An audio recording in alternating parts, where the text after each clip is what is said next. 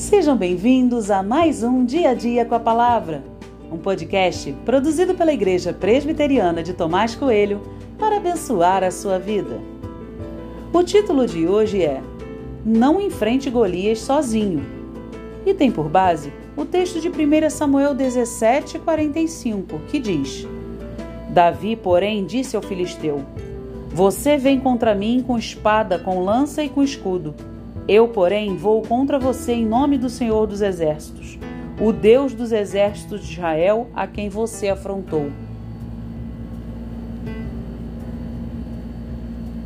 A história da luta de Davi contra Golias é riquíssima. Precisa ser lida com paciência, observando os detalhes, e há muitos detalhes. Davi parece ser o único que está incomodado com as afrontas de Golias a Deus. Sua coragem beira a insanidade. Ele nunca tinha usado uma armadura. É um jovem de boa aparência, não um homem de guerra. Com uma simples funda e cinco pedras na mão, ele foi até o gigante. Essa era sua arma.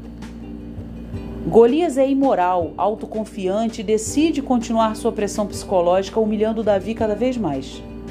Isso nos mostra que os desafios não vão embora facilmente. Mas Davi teve clareza de que seu enfrentamento é um testemunho de fé. Sua luta contra Golias é espiritual. Davi é representante do Altíssimo.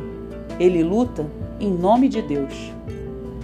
Será que temos noção de que as batalhas que travamos são de verdade espirituais? Será que da mesma forma lutamos em nome de Deus ou assumimos que algumas lutas são apenas nossas? Os Golias sempre existirão. Enfrentá-los exigirá muito mais do que coragem, foco ou força. Estamos falando de uma luta espiritual e esta só pode ser lutada com Deus. Não enfrente Golias sozinho.